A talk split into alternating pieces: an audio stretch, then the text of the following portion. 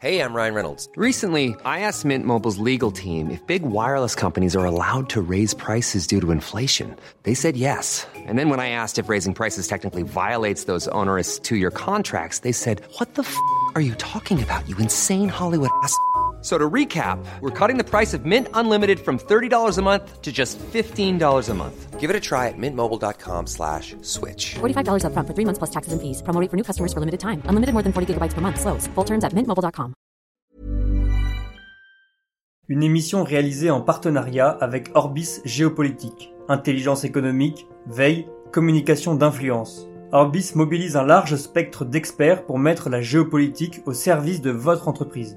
Retrouvez tous nos services sur orbis-géopolitique.fr.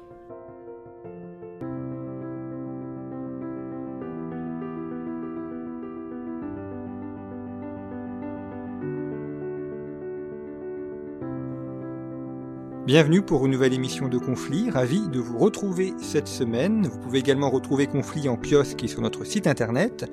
Dans le numéro de ce mois-ci, le dossier est consacré au terrorisme. Et puis en vous abonnant à Conflit, vous nous permettez de réaliser ces émissions, de vous les proposer gratuitement.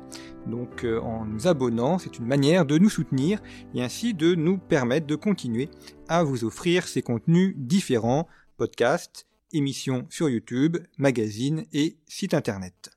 Alors cette semaine, nous allons évoquer un sujet euh, important puisque nous sommes tous concernés par ce sujet-là. C'est le sujet de l'architecture. Important évidemment parce que l'architecture façonne nos villes, façonne également des espaces moins urbanisés et l'architecture est toujours le reflet d'une pensée, d'une culture, d'un moment aussi. Et euh, comme nous allons le voir au cours de cette émission, il y a des liens très importants entre architecture, énergie et écologie. Et donc c'est le point, le thème de cette émission, architecture et écologie, où nous allons essayer d'aborder différents aspects pour comprendre quels sont les enjeux architecturaux d'aujourd'hui. Pour euh, traiter de ce thème, je reçois Grégoire Bigné. Bonjour. Bonjour. Merci beaucoup d'avoir accepté l'invitation de Conflit. Vous êtes euh, architecte, vous enseignez dans plusieurs universités et masters et vous avez publié aux éditions Hérol une trilogie euh, consacrée à l'architecture. Alors il y a un ouvrage qui s'intitule Architecture et économie, un autre architecture et écologie, puis un troisième architecture et énergie. Je ne les ai peut-être pas cités dans l'ordre de parution, mais c'est l'ordre dans lequel ils sont euh, devant moi sur la table. Et en tout cas, dans chacun de, ces ouvrages, vous, analysez évidemment la question de l'architecture à travers ces trois thèmes que nous allons retrouver au, cours de cette émission, euh, ouvrage où il y a des croquis, il y a des exemples. Donc euh, pour tous les passionnés d'architecture et si certains font des études d'architecture, eh bien, euh, ce sont des ouvrages très importants. Et puis ceux qui, comme moi, sont des, des, consommateurs d'architecture, des consommateurs de bâtiments, c'est évidemment aussi très important euh, de connaître euh, ça. première question, Grégoire Bigné, avant d'aborder la question de, de l'écologie et, de l'énergie proprement dit, comment est-ce qu'on pourrait définir l'architecture? Qu'est-ce que c'est finalement l'architecture? Évidemment, on connaît les bâtiments, on sait bien que c'est faire des bâtiments, mais il y a des ingénieurs aussi qui font les bâtiments. Euh, qu'est-ce qu'apporte un, architecte euh, proprement dit? Quel est son rôle dans la, la, conception et la création d'un bâtiment? Oui, c'est une bonne question. Euh, c'est une question d'ailleurs que je me suis posée en entrant à l'école d'architecture. Bon, j'ai vite compris que l'architecture c'était pas que le bâtiment, il y avait autre chose derrière euh, cette notion-là. Euh, pour faire simple, je dirais que ça dépend des époques. C'est-à-dire que chaque époque a défini finalement ce qu'elle entendait par euh, architecture. Euh, par exemple, si vous prenez l'époque de Vitruve, donc le siècle d'Auguste, eh bien, il a écrit un traité qui définit l'architecture pour répondre à un certain nombre d'enjeux qui étaient à l'époque la gestion des infrastructures de, de l'Empire, euh, enfin ce qui allait devenir euh, l'Empire, de la République à l'Empire, et puis euh, euh aussi une façon le, d'affirmer le pouvoir euh, de, de le, le, le, pouvoir central en fait. Hein. Et, et, donc il a proposé un certain nombre de règles pour de, j'allais dire, de l'Écosse jusqu'à la Mésopotamie, pour pouvoir euh, aider les constructeurs romains à euh, se servir de, de, de cette notion d'architecture pour euh, justement relever ces enjeux.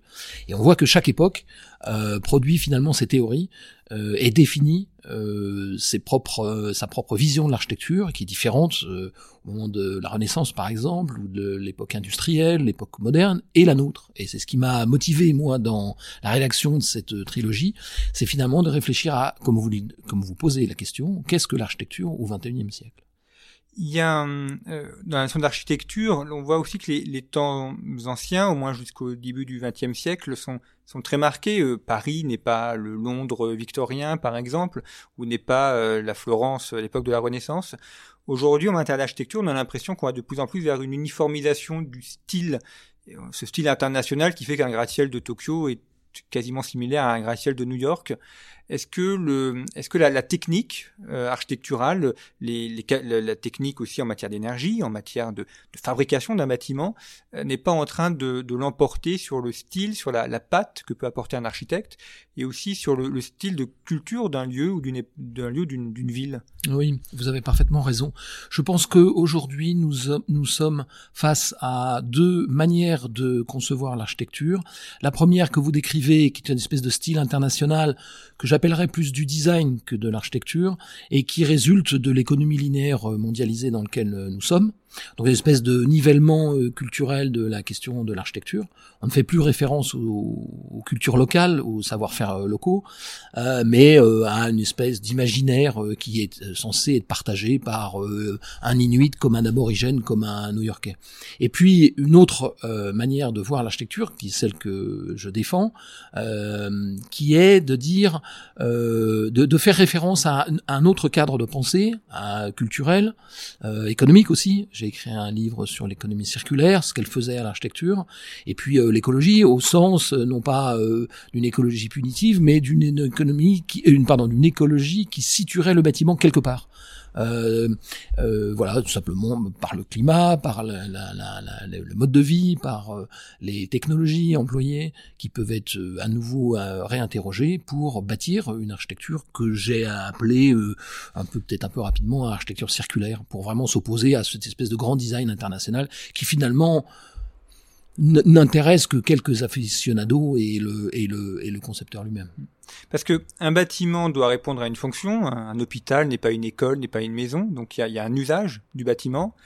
Et puis euh, il y a également une, une, intégration dans le paysage.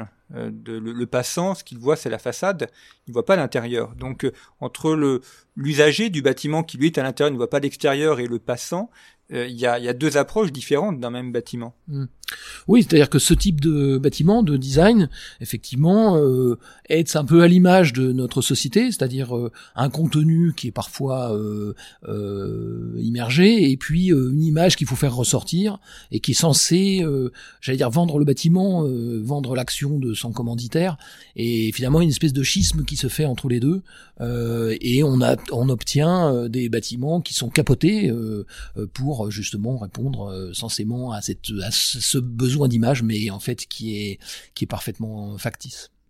Alors dans, dans architecture et énergie, euh, vous avez une partie consacrée à, des bâtiments originaux, enfin très utiles évidemment, mais qui, m'ont surpris de, le voir traiter dans ce genre de choses. C'était euh, des ponts, les canaux, les passerelles. Alors évidemment, oui, ça participe pleinement à, à l'architecture, bien évidemment, mais là on est justement sur quelque chose qui est à la fois très utilitaire, un pont, et en même temps euh, l'insérer dans un paysage. Il faut que le, le pont rehausse aussi le paysage on a tous en mémoire de, très beaux ponts, alors soit très anciens, soit très modernes, mais qui contribuent à, valoriser le paysage urbain ou paysage euh, rural dans lequel il est inscrit. Oui.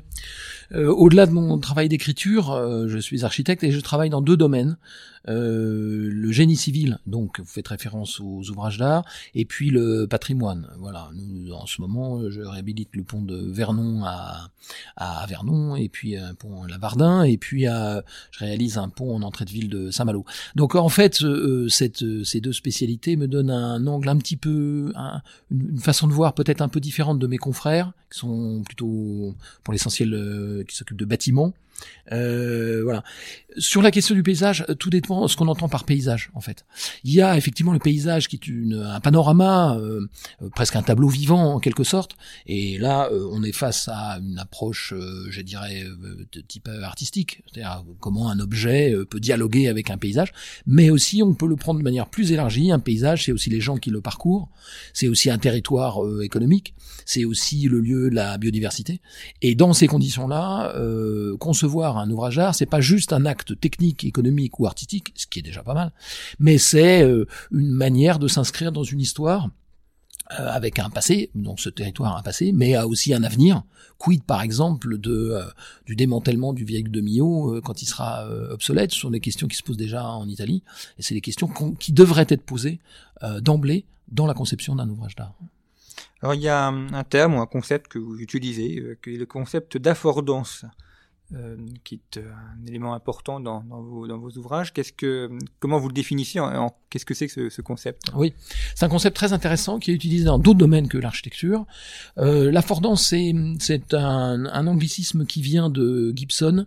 Euh, Gibson était un psychologue américain et éthologue et qui a euh, fondé sa théorie sur cette euh, ce, cette notion de to afford en anglais, qui veut dire euh, relier, qui veut dire mettre à disposition un potentiel. Alors je m'explique pour les ceux qui nous écoutent, euh, une lance d'une tasse de thé est une affordance. C'est-à-dire en fait, lance d'une tasse de thé vous permet permet à, à la personne qui souhaite boire un thé de le boire de le boire sans se brûler. Bon.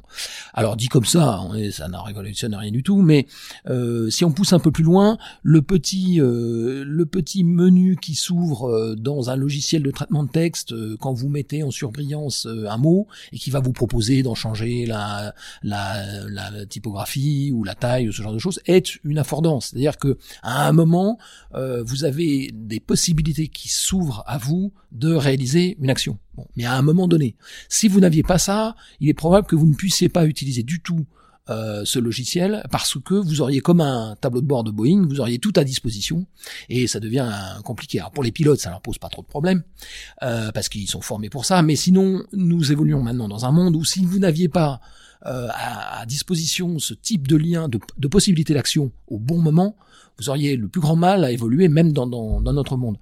Et en architecture, c'est utilisé euh, pour finalement pour mettre en relation le bâtiment avec le contexte. Raison pour laquelle j'écris ces livres, c'est comprendre le contexte dans lequel on est, mais dans toutes ses dimensions écologiques, économiques, énergétiques notamment, euh, pour que le bâtiment ne soit pas un élément euh, hétérogène à, au paysage et qui puisse être correctement utilisé euh, par les gens sans, sans en, avoir le mode d'emploi en fait. Hein. Quand on rentre dans un bâtiment, il n'y a pas un mode d'emploi.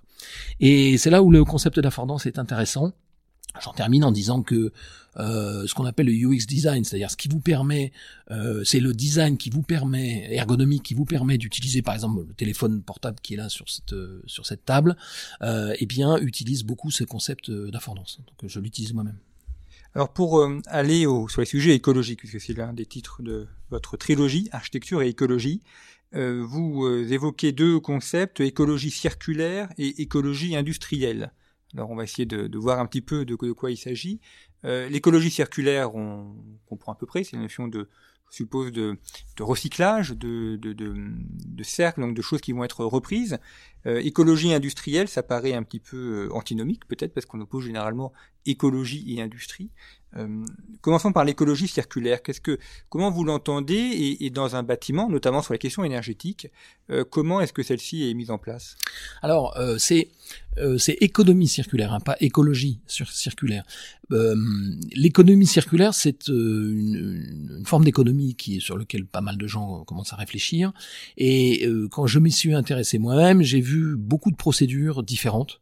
Euh, notamment l'ADEME qui s'occupe de ça, on propose 7 ou 8, et finalement qui semble hétérogène, c'est-à-dire que c'est une suite de pratiques censément vertueuses, mais qui ne forment pas, euh, à mon sens, un tout cohérent. Ce que j'ai essayé de faire pour voir quels pourraient être les liens entre l'économie circulaire et l'architecture, c'est d'essayer déjà de mettre de l'ordre dans tout ça, et c'est là où effectivement je vous rejoins. Euh, j'ai proposé trois volets l'écologie industrielle, dont je vais vous parler, le recyclage au sens très large du terme, tout ce qui commence par eux intégrant par exemple la Renaissance, par exemple.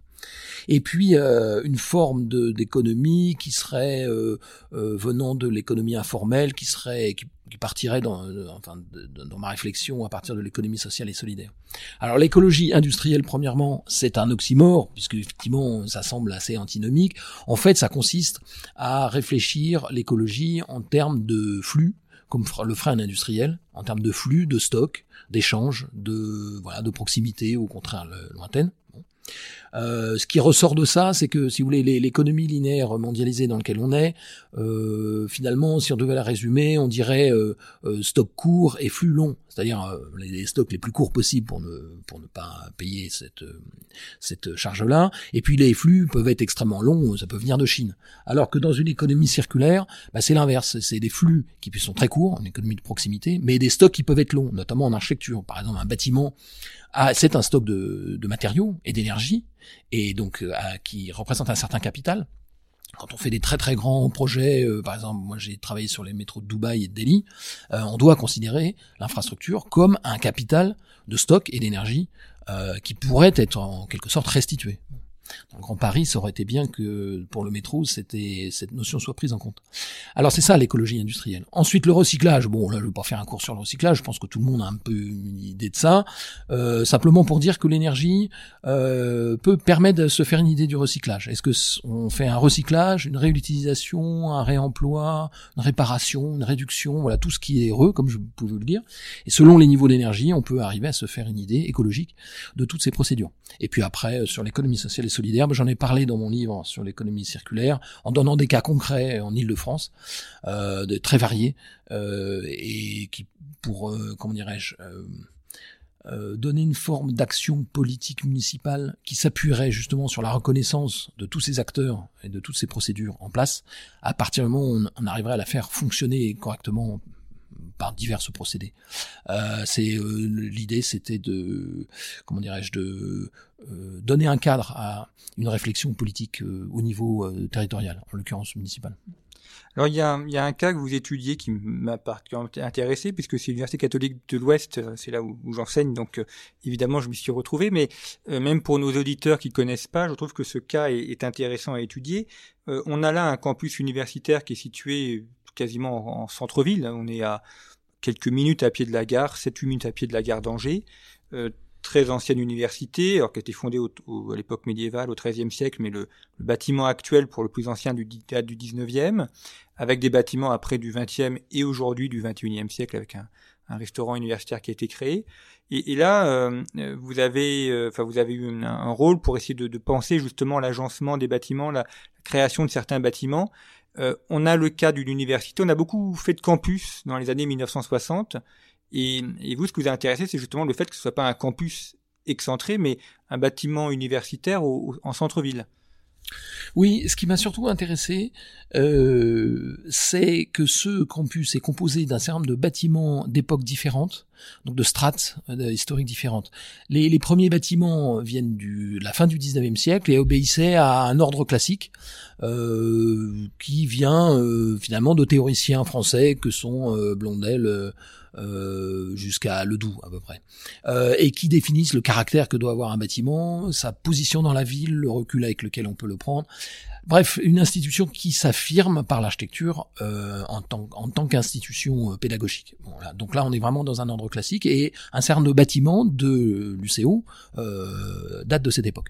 Puis après, au XXe siècle, on a eu, alors sur une, des théories, à mon avis mal comprises, modernes, de, de, de, bâtiments à la campagne ou de, de un peu comme le Corbusier imaginait euh, pour le 8e arrondissement de Paris.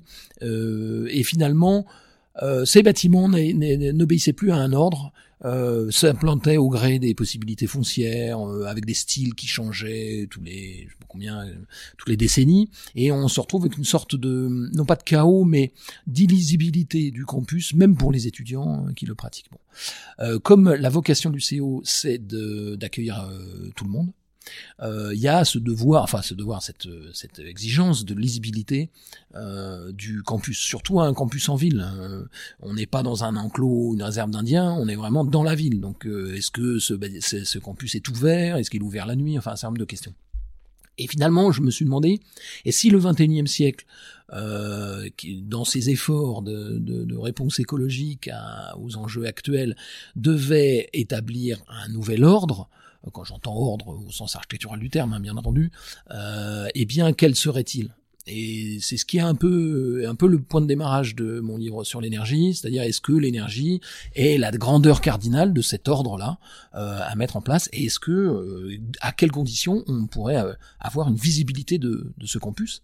Euh, C'est là où le concept d'affordance est utile parce que on a aussi une vision aujourd'hui virtuelle de la ville avec euh, voilà, avec son téléphone portable, il y a, il y a cette double dimension hein, euh, physique et puis euh, virtuelle, et donc il faut réfléchir à cet ordre-là pour, à mon avis, développer un campus de, du, du type de l'UCO.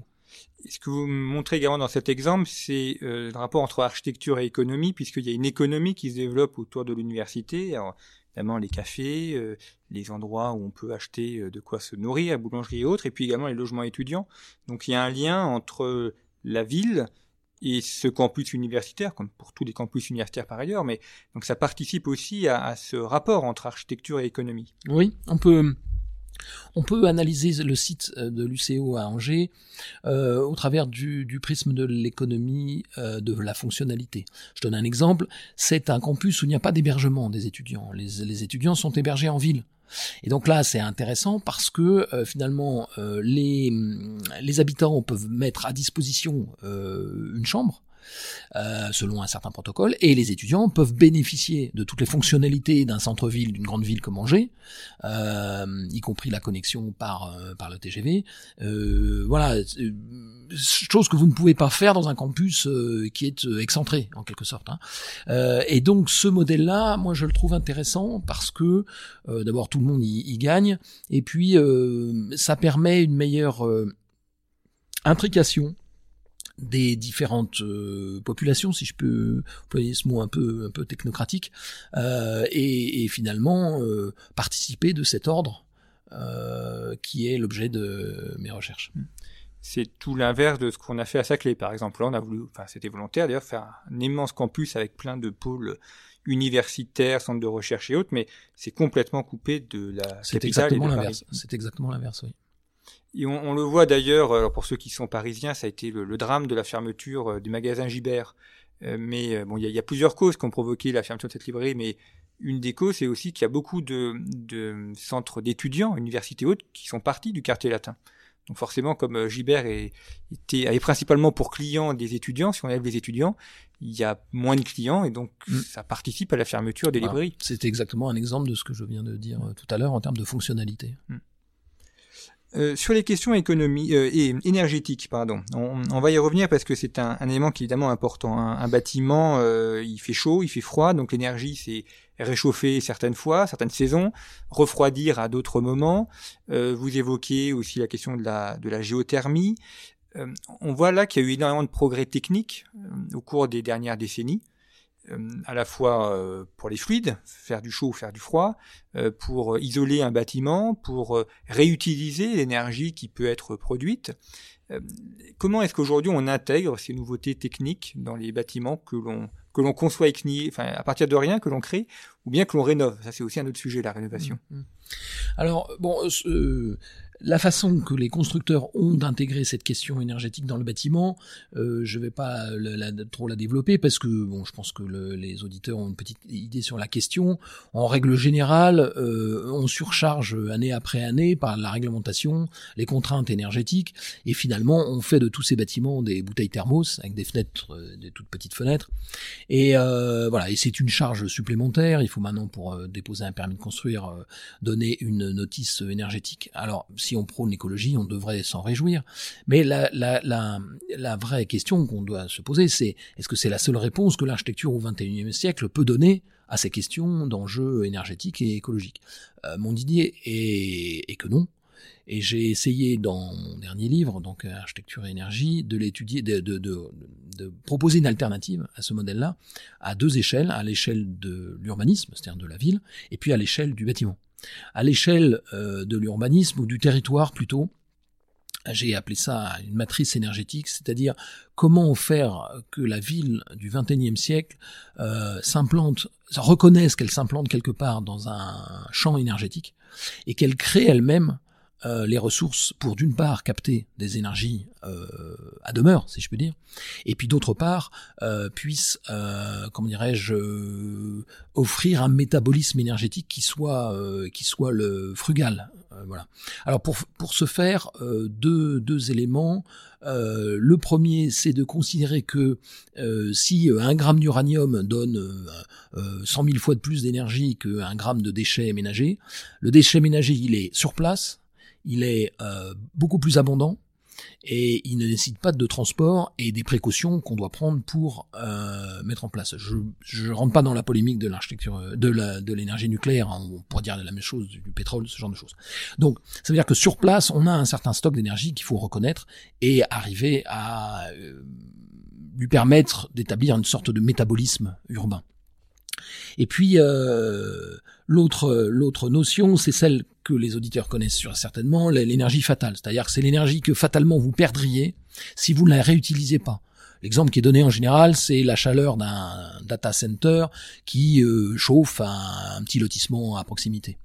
Alors ça c'est doublement intéressant parce que cette énergie, si vous la perdez, elle vient polluer la biosphère. Alors ce sont les fameux îlots de chaleur. Hein. Euh, moi j'habite euh, en banlieue, il fait 3 euh, à 4 degrés de moins qu'à Paris.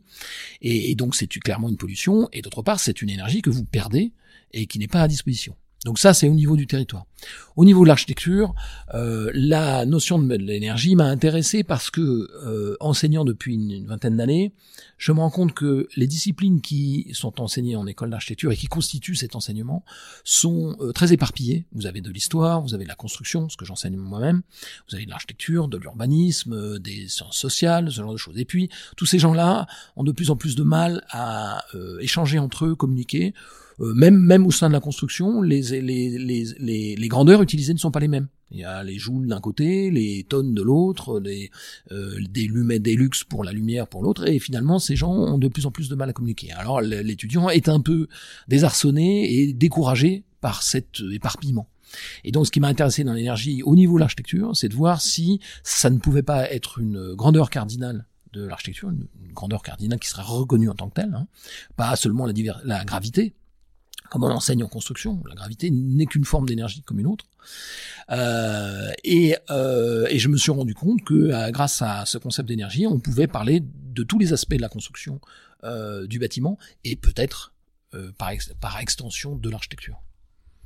Il y a un exemple que vous prenez qui est question des, des ampoules. Euh, vous parlez des ampoules incandescentes et des ampoules, euh, j'oublie notre terme, enfin, à l'aide. À l'aide, voilà. Donc une qui, qui rejette de la chaleur et l'autre non. Et oui, finalement, une ampoule qui rejette de la chaleur, ça peut être utile l'hiver, donc ça va dépendre des, des, saisons. Euh, leur, euh, leur usage ou leur, leur, euh, leurs aspects négatifs ou non. Oui. En fait, au travers de cet exemple un peu anecdotique, je voulais simplement dire que on peut pas faire, je pense, de l'écologie avec juste des idées toutes faites ou, ou un peu simplistes comme celles que vous venez effectivement de, de relever par ce paradoxe.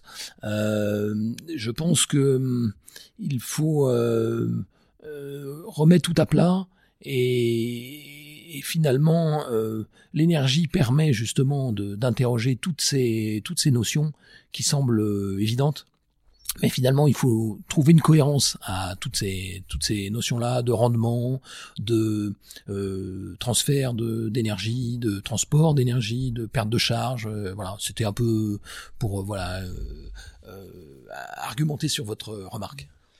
Alors, il y a les, bâtiments donc on construit euh, à partir de rien. Donc là, évidemment, on a, on a, une feuille blanche et on peut apporter les dernières nouveautés techniques. Quand on fait de la rénovation de, de bâtiments, c'est plus compliqué parce qu'il faut à la fois respecter la, la forme existante et puis euh, il y a des contraintes. On peut pas complètement tout casser et tout refaire. Euh, comment est-ce que là, la, notion écologique peut s'insérer dans la rénovation d'un bâtiment? Alors, je, je, je, je relève quand même un point. Quand vous avez dit dans le neuf, euh, on part d'une feuille blanche. Euh, en termes d'écologie, il n'y a aucune feuille blanche qui existe. Il y a un lieu a une histoire, euh, un programme vient de quelque part. euh, le bâtiment aura euh, un avenir, et donc il y, a, y, a, y aura plutôt trop que pas assez en fait. Hein. C'est plutôt une mise en ordre qu'il faudrait faire d'abord en conception. Sur la rénovation, bah, finalement, ça consiste à, à, dire que le neuf et la rénovation ne sont pas différents, parce que la rénovation, je dirais, cette, cette tous ces, tous ces, tous ces éléments préexistants, euh, effectivement, sont là matériellement. Alors, euh, je pense qu'il faut d'abord euh, se poser la question de savoir ce qu'il convient de préserver. ça paraît facile de répondre à cette question, ce qui est en bon état, ce qui mérite de l'être historiquement et culturellement, mais finalement, ce sont des questions qui sont pas si faciles que ça. Un, par exemple, un, un, TD que je donne à mes étudiants, qui est euh, vous devez pour un client construire une maison euh, dans le maquis corse, euh, est-ce que vous déboisez ou pas? Alors, si vous déboisez, effectivement, vous mettez en sécurité contre les incendies la maison, et donc là, il ne faut pas préserver le, la biodiversité, enfin, pardon, les, la, la, flore aux alentours. Mais si vous, si, et, mais vous introduisez une discontinuité dans le champ de la biodiversité, et si vous ne déboisez pas, effectivement, vous avez a priori une, une, comment une, une approche plus écologique, mais vous prenez le risque de, euh, de, de, de, en cas d'incendie, de, que la maison parte avec. On le voit euh, dans les grands incendies américains, notamment en Californie. Donc c'est une question qui est, qui est, que le client va poser immédiatement à l'architecte. C'est qu'est-ce qu'il convient de faire? Et donc la question, c'est qu'est-ce qu'on préserve? Euh, et vous mettez en balance des notions qui sont très différentes. Par exemple, la biodiversité contre la sécurité des biens. Bon, voilà, donc ce sont des arbitrages à, à faire. Donc cette question de la préservation est pas si évidente que ça dans le cas de la rénovation. Et après, si on pousse un peu plus loin, euh, ce que je propose à mes étudiants, une fois qu'on a essayé, tenté de répondre à cette question de préservation, c'est la question du remboursement. C'est-à-dire que, en fait, dans l'acte de construire, il y a une notion de rembourser la dette écologique. Si vous voulez, il y a souvent des étudiants qui me demandent de manière un peu angoissée, euh, pour, certains, euh, est-ce que être architecte, c'est forcément euh, aggraver la situation, une, situation écologique? Est-ce que l'acte de construire est par, par, par, par essence un acte qui aggrave une situation? Et donc là, rembourser, ça permettrait d'envisager autrement, c'est-à-dire de l'acte de construire, justement, permettrait de d'aller à contresens, en fait, de ce genre de d'approche. Puis la troisième étape, finalement, c'est se réconcilier c'est-à-dire que quand on veut avoir une relation euh, euh, comment dire, équitable, euh, là en l'occurrence entre l'homme et l'environnement, pour faire simple, eh bien, pour se réconcilier, il faut déjà avoir solder les comptes et puis réfléchir à un contrat de mariage en quelque sorte, un nouveau contrat anthropologique. Vous avez évoqué tout à l'heure la, la, question des normes. Ça, c'est l'impression que ça pèse de plus en plus sur la sur l'architecture et, que euh, c'est une euh, quasiment ce qui va être regardé en premier, le fait de, bien répondre aux normes qui sont de plus en plus nombreuses. Et euh, ça peut être des normes sur les volumes, sur la hauteur du bâtiment, sur les questions énergétiques.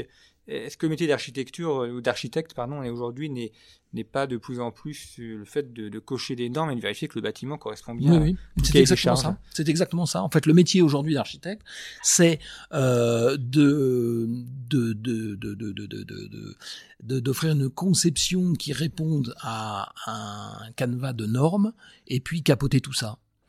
Euh, on le voit dans les derniers bâtiments, enfin dans les derniers quartiers qui se mettent en place à Paris où on voit un catalogue de façades différentes, mais en fait les logements derrière sont pratiquement identiques, à telle enseigne que maintenant, finalement, est-ce qu'on peut vraiment qualifier ça d'architecture? Je pense que c'est plutôt du design que de l'architecture. La, la question que ça pose, en fait, c'est le type de gouvernance euh, qu'on pourrait imaginer dans ce nouveau contrat anthropologique dont je vous parlais.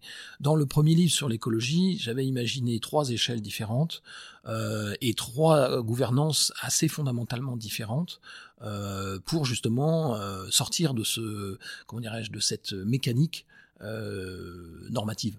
La première au niveau territorial, c'est de s'appuyer sur un collège d'experts euh, à condition qu'il soit contrôlé démocratiquement, donc type GIEC par exemple, mais contrôlé démocratiquement, pour répondre à des questions de climat, de biodiversité à l'échelle des migrations, euh, par exemple d'oiseaux, ce genre de choses. À l'échelle de la métropole, c'est-à-dire une échelle un peu en dessous, l'échelle de la ville, là je pense que le politique a un rôle à jouer de, de médiateur entre euh, la population et puis les différents acteurs du développement du territoire. Et puis à la micro-échelle, c'est-à-dire la, la, la, la, vôtre, la, la, mienne et la vôtre, euh, laisser au contraire une liberté la plus grande possible euh, aux citoyens de, de, de s'organiser, soit entre eux, soit euh, au sein de son propre, de sa propre architecture, de son propre logement, euh, une sorte de d'écologie libertaire en quelque sorte. Euh, ça nous aurait peut-être évité euh, le phénomène des gilets jaunes si, euh, comme vous le rappelez, qui a émergé avec sur ces questions notamment de, de, de coût d'énergie. Voilà. sachant que les gilets jaunes habitent dans des endroits où l'énergie devrait être, euh, comment dirais-je, euh, enfin est à disposition, mais on les contraint le, la plupart du temps à se brancher sur un opérateur euh, central qui lui n'a que faire de, de, de, voilà de, ce que de l'avenir économique des gens qui de ses clients.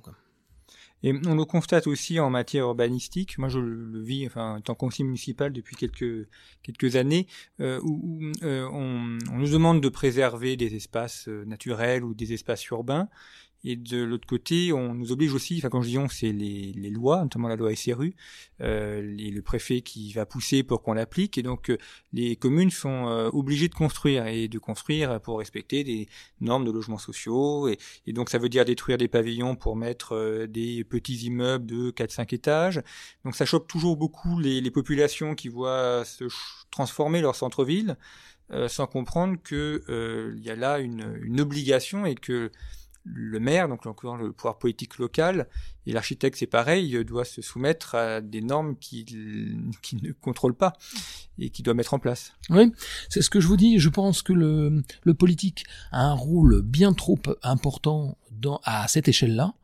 euh, et qui est, à mon avis, indu. Euh, je prends l'exemple du logement social par exemple. Le logement social c'est une forme possible euh, de développement du logement, mais c'est pas la, celle qui est qui serait la plus vertueuse euh, en soi. Euh, or on impose des quotas de manière totalement arbitraire qui sont les mêmes euh, partout. c'est une écologie pour moi qui est punitive et qui est anti-économique et surtout qui risque d'être profondément anti-écologique parce que justement il y a des trois acteurs habituels qu'on présente dans la société, c'est-à-dire les citoyens, les politiques et les experts, je trouve que les politiques là se mettent en haut du chapeau et imposent. C'est vraiment tout à fait une politique, euh, comme on dit, euh, comme disent les universitaires, top-down, c'est-à-dire qui descendent là-haut et puis euh, le, le, tissu local doit s'exécuter. je pense que c'est une erreur. Dernière question, euh, Grégoire Bigny, euh, autour de cette question euh, d'écologie. Euh, est-ce que également, comment est-ce qu'aujourd'hui on, conçoit aussi la, la durée d'un bâtiment? On fait un bâtiment évidemment pour une pour un, remplir un, un, contrat et donc le, le, livrer à un moment donné. Mais un, ce bâtiment, il peut durer plusieurs décennies, voire même parfois plusieurs siècles. comment aujourd'hui on, on, intègre cette notion de, de durée, de, de, de traverser des temps euh, quand on construit un bâtiment nouveau alors en fait, c'est la même question que les normes. C'est-à-dire qu'aujourd'hui, un architecte euh, va pas se poser la question de savoir si son bâtiment doit traverser les, les siècles ou le, fera. Euh, il va simplement respecter euh, quelques échéances qui lui sont données. Alors d'abord, la plus importante pour la malheureusement la majorité de mes confrères, euh, et ça je lutte auprès de mes étudiants pour ça, c'est le jour de l'inauguration. Voilà, est-ce qu'il est clinquant et on peut faire une très belle photo? Parce que je peux pas leur jeter la pierre. C'est ça qui est déterminant pour la suite de leur, leur carrière. C'est ça qu'on regarde, c'est ça que les magazine montre. Euh, bon, alors c'est comme je vous le disais tout à l'heure, ça rejoint là, cette politique de l'image qui est euh, qui est assez euh, néfaste. ensuite, il a une garantie différente garanties, dont la plus connue en France est la garantie décennale sur la structure de son bâtiment. Mais finalement, là, c'est plutôt les ingénieurs qui vont s'occuper de cette partie-là. Puis elle est tellement normée que à moins de construire des ouvrages très particuliers, euh, en général, ça pose pas une énorme difficulté. Donc finalement, les architectes sont plus tellement interrogés sur cette question de durabilité. Euh, il est aussi rare que des clients disent je souhaiterais que la maison que vous me construisiez, je puisse la transmettre à mon petit-fils. Euh, en général, c'est plutôt d'autres euh, éléments qui sont euh, qui sont euh, mis en avant. c'est une question qui est très fortement donc réinterrogée, comme je vous l'ai dit, par l'écologie. et je vous disais tout à l'heure que je travaille dans le domaine du patrimoine. Et là aussi, c'est une question, mais qu'il faut prendre, à mon avis, de manière, comment dirais-je, il faut regarder autant le passé que l'avenir. Et voilà, euh, je dirais le, présent, c'est le, c'est le passé de l'avenir ou l'avenir du passé. Euh, il y a là aussi tout un paradigme intellectuel à, à, sur, le quoi, sur, quoi, sur lequel il faut réfléchir pour arriver à euh, sortir une architecture qui réponde aux enjeux de nos siècles, de notre siècle. On le voit aussi avec certains bâtiments qui, qui changent d'affectation. Donc on peut avoir une usine qui va devenir un logement. Euh, on a aussi, notamment dans les centres-villes, parfois on garde uniquement la façade et puis tout le tout l'arrière est détruit. On fait un bâtiment flambant neuf aux dernières normes et la façade n'a pas changé. Euh, Est-ce que ça, ça se pense aussi en, matière architecturale, cette transformation du bâtiment? Oui, oui, euh, ça rejoint tout à fait ce qu'on a dit, c'est-à-dire c'est reconnaître euh, une valeur à une, euh, au bâtiment ou à une partie du bâtiment. Vous, on pense par exemple à, aux façades haussmanniennes. C'est reconnaître cette valeur, c'est reconnaître la valeur du passé, le bien commun aussi que constitue cette façade. Je pense qu'il paraît difficilement concevable d'isoler par l'extérieur toutes ces façades haussmanniennes, sinon Paris perdrait 80% de son, de son intérêt. Juste une petite anecdote, quand je suis rentré de Taïwan où j'ai travaillé pendant un certain temps, je suis rentré avec un quelqu'un qui n'avait jamais quitté Taïwan. Et quand il est arrivé euh, à l'aéroport, il m'a demandé de prendre le bus avec lui pour l'accompagner, de faire les premières euh, visites de Paris. Moi, je le connaissais pas plus que ça, j'ai sympathisé dans l'avion. Il est arrivé à la porte de, de Porte-Maillot, où là, ça, ça ressemblait un petit peu à Taïwan, c'est-à-dire un, un, grand chaos avant, entre Roissy et la Porte-Maillot. Et puis, il a commencé à remonter l'avenue de la Grande Armée et descendre l'avenue des Champs-Élysées. Et quand il a vu les premiers immeubles haussmanniens, il a rien dit, il était vraiment très surpris. Et puis, il m'a dit... Euh, mais il y a quand même beaucoup de musées dans, ce, dans cette ville. Ah, je lui ai dit, non, ce ne sont pas des musées, c'est des habitations. Et il m'a dit, il m'a regardé d'un air cognard, et puis à la fin, il a dû concevoir que c'était pas que des musées, mais des habitations. Et là, j'ai cru qu'il allait faire le syndrome de Stendhal, parce qu'il était complètement stupéfait.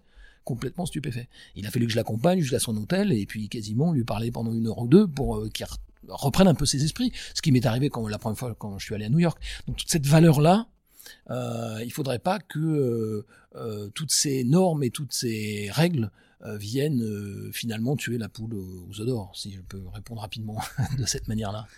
Bien, merci beaucoup, Grégoire Minier, d'avoir évoqué euh, pour conflit ces, ces sujets architecturaux. Euh, je rappelle le titre de, de, vos ouvrages, donc ils forment une trilogie euh, parue chez Erol, Architecture et écologie, Architecture et économie, architecture et énergie. Toutes les références sont, comme chaque semaine, à retrouver sur le site internet de Conflit. Et puis également, sur notre site internet, vous pouvez retrouver notre numéro qui est actuellement en kiosque et qui est consacré au, au terrorisme, et puis les anciens numéros également que vous pouvez acquérir au format papier et en format numérique. Et puis, vous pouvez aussi vous abonner donc sur notre site revueconflit.com. Merci beaucoup pour votre fidélité et je vous retrouve la semaine prochaine.